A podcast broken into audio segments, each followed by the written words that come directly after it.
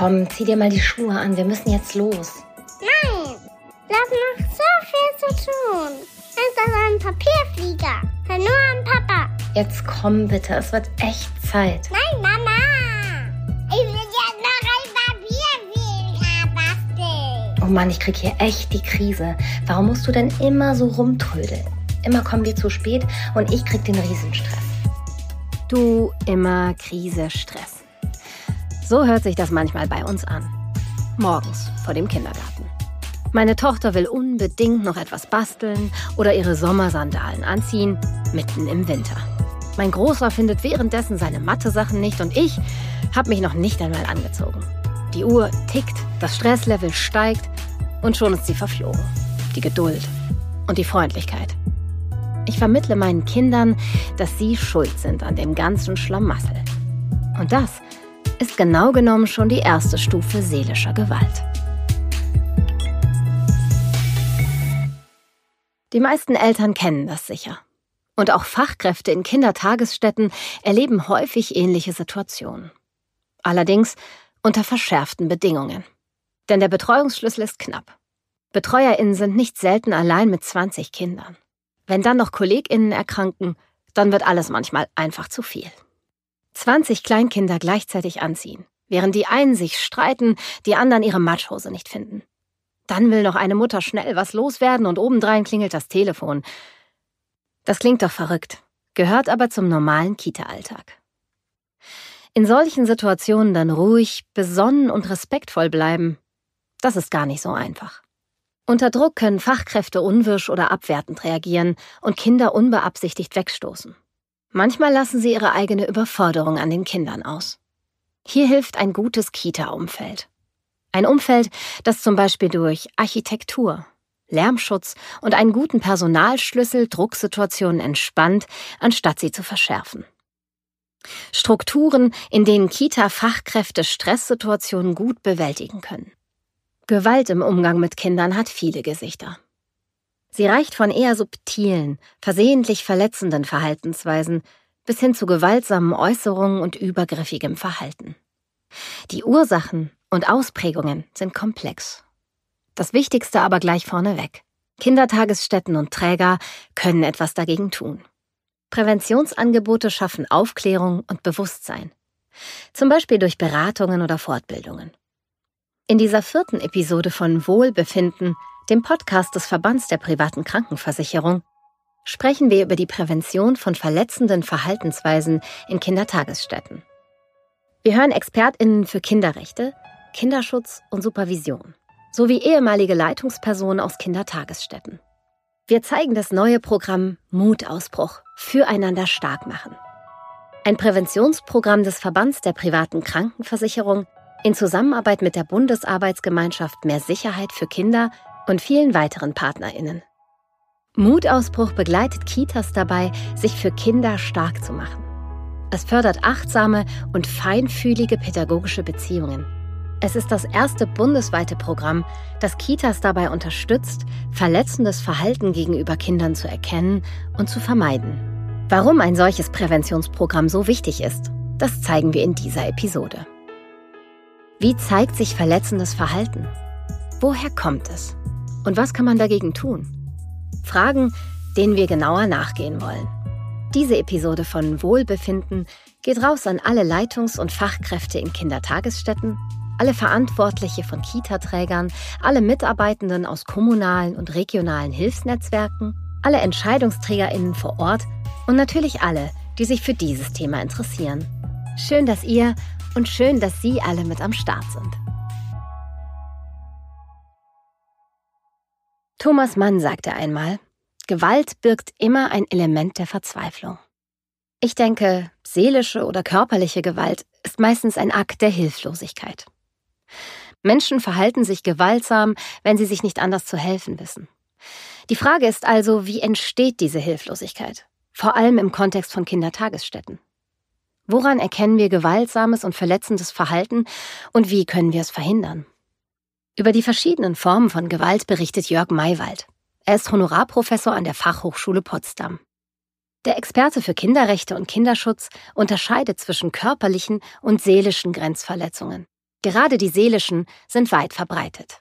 Dazu gehören beispielsweise Beschämung, Entwürdigung eines Kindes, Anschreien, dann aber auch das ständige Vergleichen mit anderen Kindern oder die Bevorzugung von Lieblingskindern beispielsweise, Diskriminierung natürlich auch, auch rassistische Diskriminierung, manchmal äh, ganz offen, aber häufig vor allem sehr subtil, so dass es gar nicht so ganz leicht zu erkennen ist. Identifizieren lässt sich seelische Gewalt also nicht immer so einfach.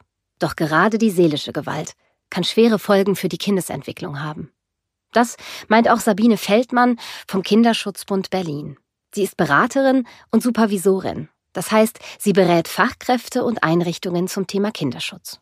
Es kann ja sehr kränkend sein für ein Kind, wenn ich sage, oh, jetzt stell dich doch nicht so an oder immer bist du der Letzte.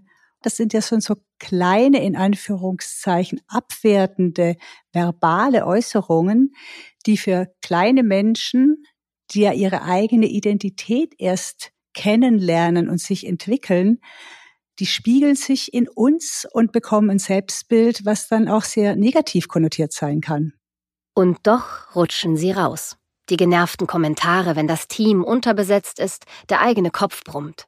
Und dann der kleine Julius unbedingt nochmal vor dem Mittagessen aufs Klettergerüst will. Da kann es auch mal richtig laut werden. All das sind schon Übergriffigkeiten, die wir durchaus als Gewalt gegen Kinder bezeichnen. Manchmal verhalten wir uns einfach nicht so, wie wir gerne würden. Und auch nicht so, wie wir es selbst eigentlich für richtig erachten. Oft sind es nur kleine Worte und Gesten. Aber manchmal reicht es bis zu körperlichen Übergriffen. Diese physische Gewalt ist meist sichtbarer als die seelische, doch auch nicht immer leicht zu erkennen, erklärt Jörg Maywald. Das beginnt äh, bei dem Zwang zum Essen oder bei dem Druck, ähm, jetzt schlafen zu müssen. Das kann man zwar nicht erzwingen, aber man kann natürlich Druck machen. Oder auch der Zwang zum Toilettengang. Das ist so ein Klassiker. Du bleibst hier sitzen, bis was kommt. Solche Dinge. Zerren, schubsen, stoßen. Auch das gibt es im Alltag sicherlich. Neben seelischer Gewalt und körperlichen Übergriffen kommt es in Kitas auch zu Vernachlässigung und sexualisierter Gewalt. Das geschieht eher selten, meint Jörg Maywald. Doch manchmal fällt es pädagogischen Fachkräften schwer, die angemessene Distanz zu bewahren und ihre Nähe zum Kind entsprechend zu regulieren. Das heißt, dass ein Kind äh, auf den Schoß genommen wird, wenn es eigentlich eher für die Fachkraft so knuddelig ist. Wer braucht das eigentlich jetzt? Wirklich das Kind oder geht es der Erzieherin oder dem Erzieher gerade nicht besonders gut und er nutzt das Kind eigentlich zur Befriedigung eigener Bedürfnisse? Fragen, die sich Fachkräfte in ihrer täglichen Arbeit immer wieder stellen müssen. Und auch gemeinsam im Team reflektieren. Denn genau da fängt die Prävention von verletzenden Verhaltensweisen an. Beim Individuum und seiner Umgebung selbst. Aber im Alltäglichen können wir gut anfangen und da sehen wir im Kleinen eben auch grenzüberschreitendes Verhalten und gewalttätige Aktionen gegenüber Kindern. Das beschreibt Yvonne Scharfenberg. Sie führt in Hamburg das Referat Qualitätsentwicklung in der Kindertagesbetreuung in der Behörde für Arbeit, Gesundheit, Soziales, Familie und Integration. Früher leitete sie selbst eine Kita.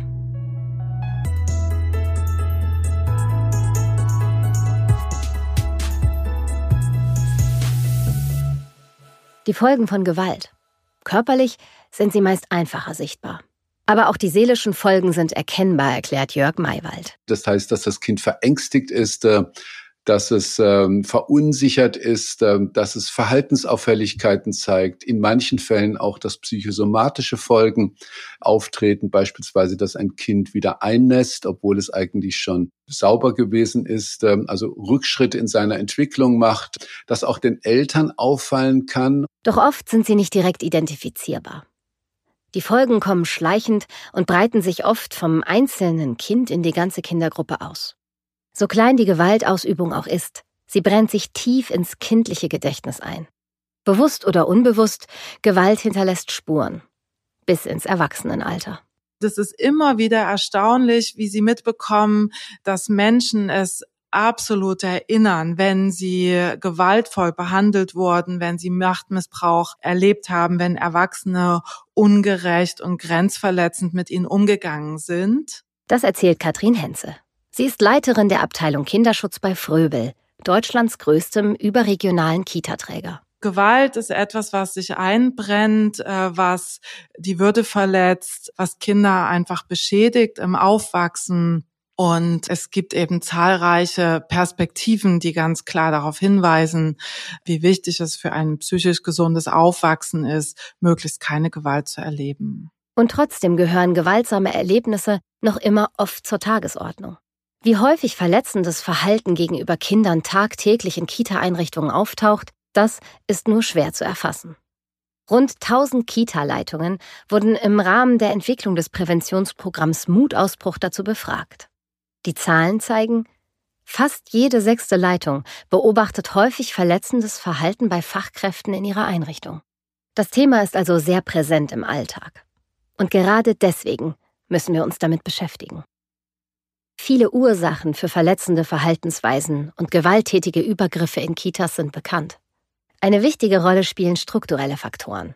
Sabine Feldmann beschreibt sie so. Solche Dinge passieren aufgrund von Überforderung, aufgrund von zeitlicher Überforderung, aufgrund der Aufgabenfülle, aufgrund der Größen der Gruppen oder der Anzahl der ErzieherInnen. Besonders wichtig ist also die personelle Ausstattung von Kitas. Ich bin immer wieder auch, um das mal so ein bisschen politischer zu werden, immer wieder auch erstaunt, wie eine Gesellschaft, die eigentlich nichts Wertvolleres hat als unsere Kinder, das nicht wirklich wertschätzt in dem, wie sie diesen Beruf rahmt. ErzieherInnen werden nicht anerkannt, wenn sie sich wirklich weiterbilden im Sinne von besserer Bezahlung, von Aufstiegsmöglichkeiten. Es gibt oft immer noch relativ große Gruppen. Die Schlüssel sind von Bundesland zu Bundesland sehr, sehr unterschiedlich. Knappe Betreuungsschlüssel, Zeitmangel, hohe Krankenstände, Ausbildungsdefizite, fehlender Teamzusammenhalt und vieles mehr. Alles Faktoren, die verletzendes Verhalten in Kitas begünstigen. Auf individueller und struktureller Ebene. Selbst die räumliche Umgebung kann eine Auswirkung haben wenn ich 20 Kinder habe und ich habe enge Räume, ich habe Räume, die nicht gut gegen Lautstärke geschützt sind, ich habe Räume, die nicht gut belüftbar sind, ich habe ähm, Räume, die zu vollgestellt sind mit Möbeln, dann hat man sehr viel mehr Schwierigkeiten, bedürfnisorientiert mit Kindern zu arbeiten. Doch es sind nicht nur die Strukturen.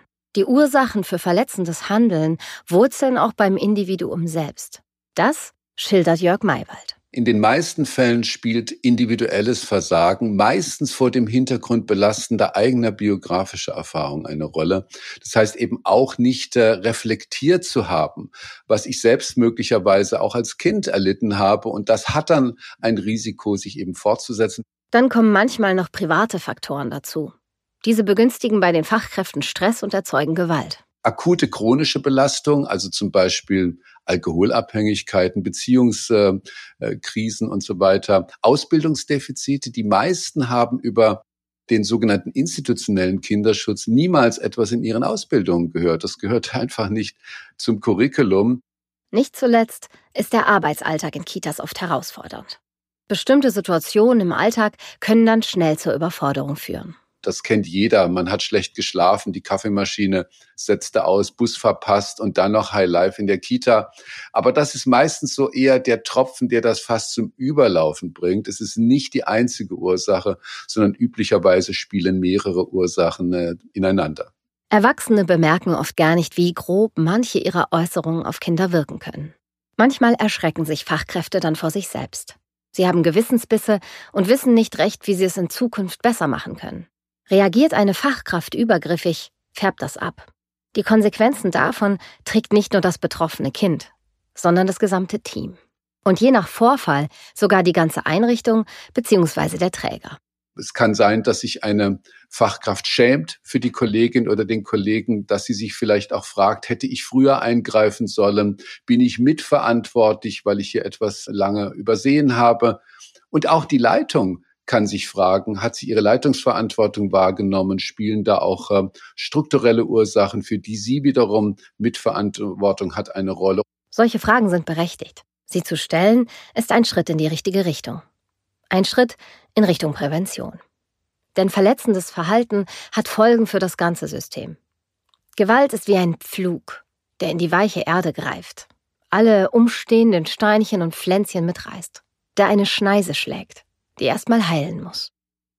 Manche Fachkräfte nehmen sich dennoch das Recht, Macht auf Kinder auszuüben. Und manche finden das auch richtig so. Doch das hat oft fatale Folgen meint Katrin Henze vom Kita-Träger Fröbel. Wenn Kinder im Kindergarten, also in einem Ort, wo sie inzwischen sehr, sehr viel Zeit verbringen neben der Familie, äh, Erwachsene erleben, die machtvoll und gewaltvoll mit ihnen umgehen, dann ist das Risiko einfach deutlich erhöht, dass auch diese Kinder möglicherweise Macht und gewaltvolles Handeln als legitimes Mittel in ihren sozialen Beziehungen sehen oder, oder lernen. So gehe ich eben mit anderen um. Kitas sind also vor allem Lernräume. Sie sollten aber auch Schutzräume für kleine Menschen sein junge Kinder im Kindergarten der Krippe sind einfach viel gefährdeter. Und umso wichtiger ist es, dass die Erwachsenen, die dort arbeiten, achtsam und ohne Gewalt mit ihnen umgehen. Umso wichtiger ist es, Gewalt zu verhindern. Denn eins ist unumstößlich. Kinder haben ein Recht auf eine gewaltfreie Erziehung. Wenn Kinder ohne Machtmissbrauch heranwachsen, dann können sich resiliente, selbstbewusste Persönlichkeiten entfalten.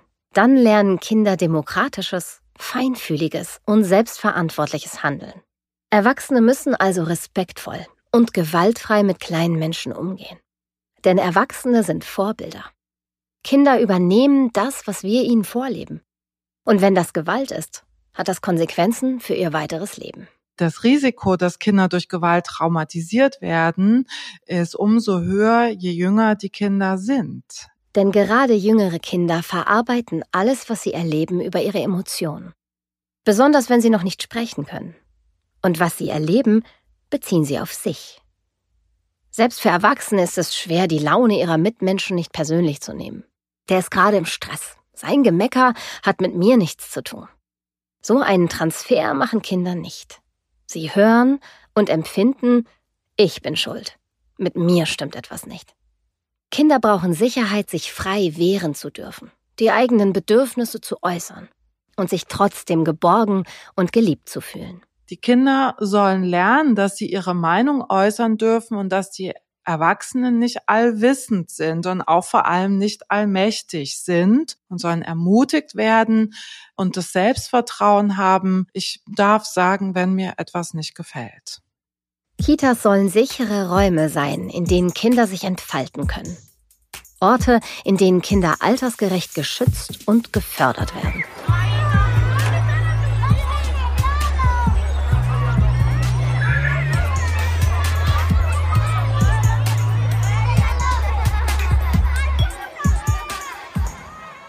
Kitas sind Orte für Kinder.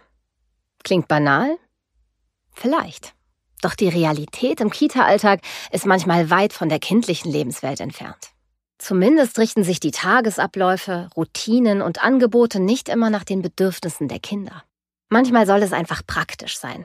Da muss es schnell gehen. Und dann stehen die Wünsche der Kinder schnell hinten an die kommen rein in die Kita, dann muss es Frühstück geben, vorher muss man sich ausziehen, nach dem Frühstück muss es dann irgendwie rausgehen oder ein Angebot, alle müssen funktionieren. Das beschreibt Yvonne Scharfenberg. So ein Kind will dann vielleicht nicht essen und dann kann es nicht sein, jetzt zieh, zieh, ähm, komm schon rüber, wir wollen jetzt aber, das ist jetzt irgendwie 12 Uhr und jetzt muss gegessen werden und das ist jetzt unser Tagesordnungspunkt und da haben Kinder gefälligst mitzumachen. Und manchmal greifen Fachkräfte sogar zu drastischen Mitteln, wie Jörg Maywald beschreibt. Das haben wir leider, dass Kinder angebunden werden im Krippenbereich mit einer Mullbinde am Stuhl, dass sie nicht umkippen, so wird es dann äh, begründet. Aber das ist natürlich absolutes No-Go, nicht kindgerecht. Erwachsene optimieren ihre Tagesabläufe für einen effizienteren Arbeitsalltag. Da kann es passieren, dass die Bedürfnisse der Kinder zu kurz kommen. Grund dafür sind nicht zuletzt die Strukturen vor Ort. Sie machen es schwer, Kinder in aller Ruhe und bedürfnisorientiert zu betreuen. Doch wie können Kitas sicherstellen, dass sie immer ein Ort sind, an dem sich alle gleichermaßen wohlfühlen? Wie können Leitungen und Träger pädagogische Fachkräfte in Kitas unterstützen? Da nennt Yvonne Scharfenberg zuallererst den Faktor Zeit. Das würde mehr Raum bringen und hätte mehr Möglichkeiten, sich sozusagen auf Situationen und Menschen gleichermaßen einzulassen. Auch am Herzen liegt Yvonne Scharfenberg die Aus- und Weiterbildung von pädagogischen Fachkräften. Das Curriculum muss zeitgemäß sein, orientiert an der aktuellen Wissenschaft und vor allem an den 1989 verabschiedeten Kinderrechten. Und im Prinzip ist es einfach so, dass man die Leute gut ausbilden muss, dass man ihnen Fachwissen aneignet, dass man eine gute Unternehmenskultur entwickelt, dass das Thema Kindeswohl und grenzüberschreitendes Verhalten, wo fängt Gewalt an, wo hört sie auf, wo kommt das her, warum bin ich so, warum reagiere ich so, das als Fachkraft, wie kann ich meiner Kollegin auch etwas sagen, ohne dass da irgendwie unser Team Spirit hier in Gefahr bringt. Die Sensibilität für Gewaltprävention in Kitas ist bereits gestiegen beschreibt Sabine Feldmann vom Kinderschutzbund. Die ErzieherInnen, die wir erleben, auch in den Fortbildungen, sind da sehr sensibilisiert. Dinge, die vor ein paar Jahren noch durchaus üblich waren, sind heute sehr klar im Bewusstsein. Also ich glaube, da gibt es eine, eine große Änderung, eine große Steigerung der Sensibilität. Wir erleben, dass ErzieherInnen sich schneller auch selber Hilfe suchen. Es steigt also die Bereitschaft, sich Hilfe zu suchen. Supervision und Fortbildungen zum Thema Gewaltprävention wahrzunehmen. Der individuelle Wille ist also oft schon da. Was es jetzt braucht, sind gute Präventionsprogramme und Unterstützungsmaßnahmen. Einige Träger und Kitas sind hier schon aktiv, berichtet Yvonne Scharfenberg. Also zum Beispiel ist es so, dass wir in Hamburg einen sehr großen Träger haben und der arbeitet mit einem Institut zusammen, an das man sich anonymisiert wenden kann, um beispielsweise schwierige Situationen einmal bewerten zu lassen und da in den Austausch zu gehen. Wer etwas Besorgniserregendes beobachtet, kann sich dort Rat holen. Oberstes Prinzip. Niemand, der sich Hilfe sucht, soll Konsequenzen befürchten, etwa arbeitsrechtlich oder auch Stigmatisierungen. Auch Eltern und Kinder müssen einbezogen werden, damit Gewaltprävention gelingt. Indem das Kita-Personal die Eltern mit ins Boot holt, wie bei Elternabenden oder gemeinsamen Festen. Indem Kinder lernen, wie und wo sie sich beschweren können. Doch das Wichtigste, wie so oft, ist miteinander ins Gespräch zu kommen und zu bleiben. Also Kinder zu befähigen, die Dinge beim Namen zu nennen. Das ist so eine quasi soziale Kontrolle gegenüber Erwachsenen und Kindern untereinander, die ich auch als sehr wertvoll erachte. Und das sind ja auch die Menschen von morgen. Die Menschen von morgen. Das sind Menschen, die sprechen können, auch wenn es brenzlig wird. Die Stopp sagen, wenn jemand ihre Grenzen übertritt. Die ihre Rechte kennen und wissen, wo sie Hilfe bekommen. Die Unrecht benennen können und miteinander in Dialog treten. Denn gerade das ist es ja, was vor den Fäusten steht. Das Ungesagte. Wörter müssen ausgesprochen, aber auch ausgeschrieben werden. Daher gibt es gesetzlich vorgeschriebene Kinderschutzkonzepte. Eine Basis für die Arbeit in Kindertagesstätten. Gelebte Vereinbarungen, wie Fachkräfte in ihrer Einrichtung die Kinderrechte schützen wollen. Die Mitarbeitenden nehmen sich Zeit und erarbeiten gemeinsam Konzepte. Doch leider verstauben sie oft in den Schubladen. Kaum einer kennt sie oder fühlt sich ihnen verpflichtet. Meist fehlt den Konzepten die direkte Verbindung zum tatsächlichen Alltag in Kindertagesstätten. Dabei sind sie in Yvonne Scharfenbergs Augen ein gutes Instrument. Wenn man das sozusagen so praktisch umsetzt mit Begleitmaßnahmen wie Fortbildungstage, Elternabende, pädagogische Arbeit mit den Kindern, wo man sozusagen das so sammelt und das nutzt, zu einem lebbaren Konzept zu machen. Ein Konzept also, mit dem sich das ganze Team regelmäßig auseinandersetzt und dem sich alle Beteiligten verpflichtet fühlen. Dazu braucht es einen Ort, an den man sich anonymisiert und hierarchiefrei wenden kann, jenseits von Machtgefällen und Loyalitäten. Ein gut durchdachtes Beschwerdemanagement für Kinder, Kita-Fachkräfte und Eltern. Das alles füllt Schutzkonzepte mit Leben. So werden sie zu echten Handbüchern der Qualitätskontrolle. Und nicht irgendwie nur ein, eine schöne Broschüre, die man sich irgendwie, weiß ich nicht, in den Eltern äh, oder da, wo Eltern sitzen, hinlegt und dann blättert da mal irgendjemand drin rum, so verlegen. Das darf es nicht sein. Es braucht eine lebhafte Kultur in Kitas, die offenen Austausch und Feedback ermöglicht. Eine Kultur, in der Fachkräfte den Mut aufbringen, sich Hilfe zu holen, wenn sie nicht mehr können. Quasi schon bevor das Kind in den Brunnen gefallen ist. Hilfe leisten dabei Präventionsangebote wie Mutausbruch. Und zwar solche Angebote, mit denen die Kita nachhaltig weiterentwickelt wird.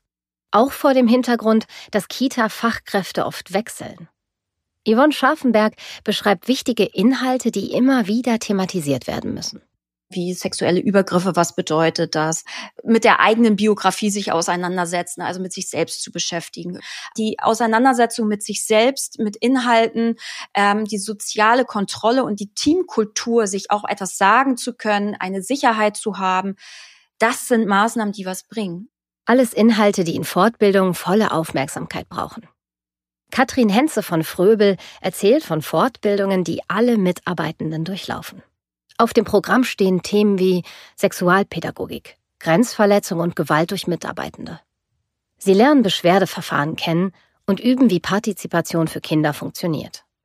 Also mir als Fachkraft Gedanken zu machen, wenn Kinder immer wieder bestimmte Essenssituationen nicht mitmachen wollen, stören, sich verweigern oder auch nicht schlafen wollen zum Beispiel, dann kann man das als eine Beschwerde verstehen, dass dieses Kind eigentlich in dem Moment nicht das möchte, was äh, sich die Fachkraft vorgestellt hat. Ja, da hat man oft noch gar nicht den Blick dafür, dass Kinder da auch mitbestimmen können. Ja, ähm, oder auch natürlich ganz selbstbestimmt Dinge umsetzen. Einstellungen und Haltungen einer Kita, die Rückenwind brauchen. Und zwar aus dem ganzen Team. Deswegen ist es so wichtig, möglichst viele Kita-Fachkräfte mitzunehmen, wie Katrin Henze beschreibt. Sie können manchmal viel besser als Leitungskräfte ihre Kollegen und Kolleginnen ne, positiv anstecken, sich für Kinderrechte einzusetzen, sich für den Kinderschutz stark zu machen. Es kommt manchmal bei den Kolleginnen deutlich besser an, wenn es sozusagen wirklich jemand auf Augenhöhe ist, die mit mir darüber spricht, dass mein Verhalten vielleicht gerade nicht so günstig war, welche Strategien wir im Team entwickeln sollten, um mehr an den Kinderrechten orientiert zu arbeiten. All das geht nur zusammen. Denn Präventionsprogramme wirken nur, wenn sie von allen mitgetragen werden. Wir haben Professor Maywald gefragt, wie müsste ein umfassendes Präventionsprogramm aussehen? Prävention in der Kita kann auf mehreren Ebenen ansetzen. Zunächst mal auf die Kinder, allgemein auf die Kindergruppe. Das heißt, Kinder stark machen. Eine nächste Ebene, die der Fachkräfte und des Teams.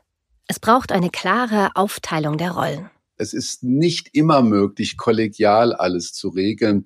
Und dann brauchen wir auch starke Leitung die ihre Aufgaben, nämlich sowohl des Kinderschutzes, aber auch der Mitarbeiterverantwortung und der Mitarbeiterinnenfürsorge wahrnehmen. Nur so gelingt ein professionelles Handeln im Kita-Alltag. Das bedeutet ja immer wieder auch zu reflektieren, was habe ich eigentlich gerade getan und äh, wie beurteile ich das Verhalten einer Kollegin, eines Kollegen, sich Rückmeldungen äh, zu geben und das als selbstverständlichen Bestandteil der Arbeit zu sehen.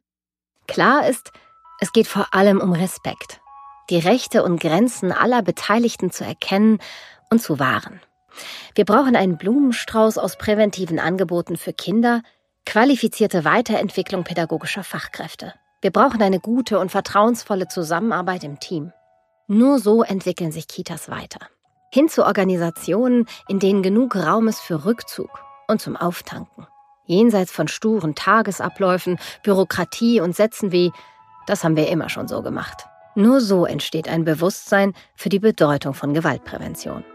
Das ist Katrin Henzes oberstes Ziel. Dass ähm, die Fachkräfte ihre Angst vor diesem Thema verlieren, dass die Mut entwickeln und dass die merken, ja, für den Schutz von Kindern mich einzusetzen, ist genauso wichtig, wie mir darüber Gedanken zu machen, wie ich die motorische Entwicklung fördere, wie ich äh, Kunst und, und Kreativität in meine pädagogische Arbeit integriere.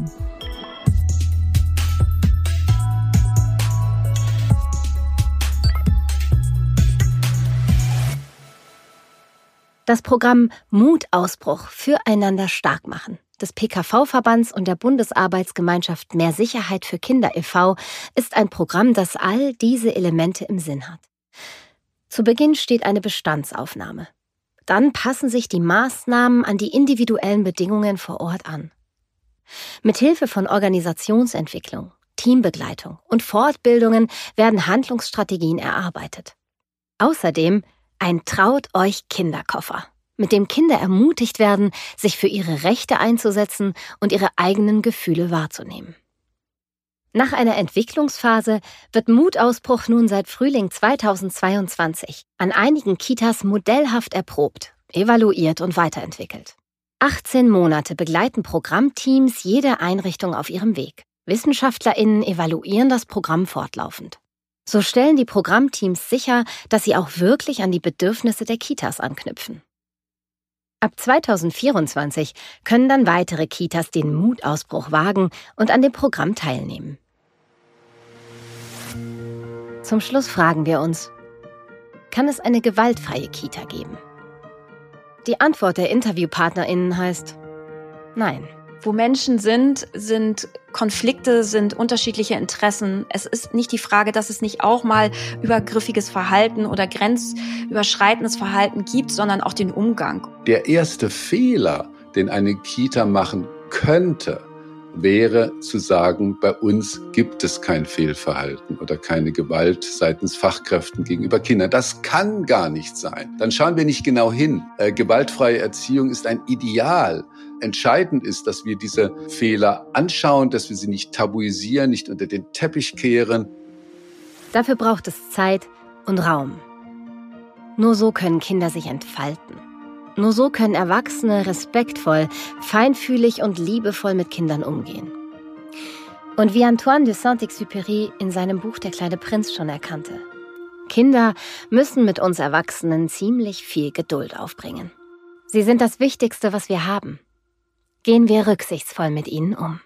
Denn was wir in die Herzen der Kinder sehen, wird unsere Welt von morgen prägen. Du, tut mir leid, dass ich heute Morgen so doof zu dir war.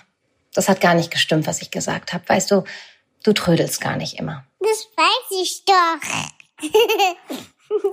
Ist doch nicht so schlimm. Nächstes Mal versuche ich ganz ruhig zu bleiben, okay? Okay, Mama.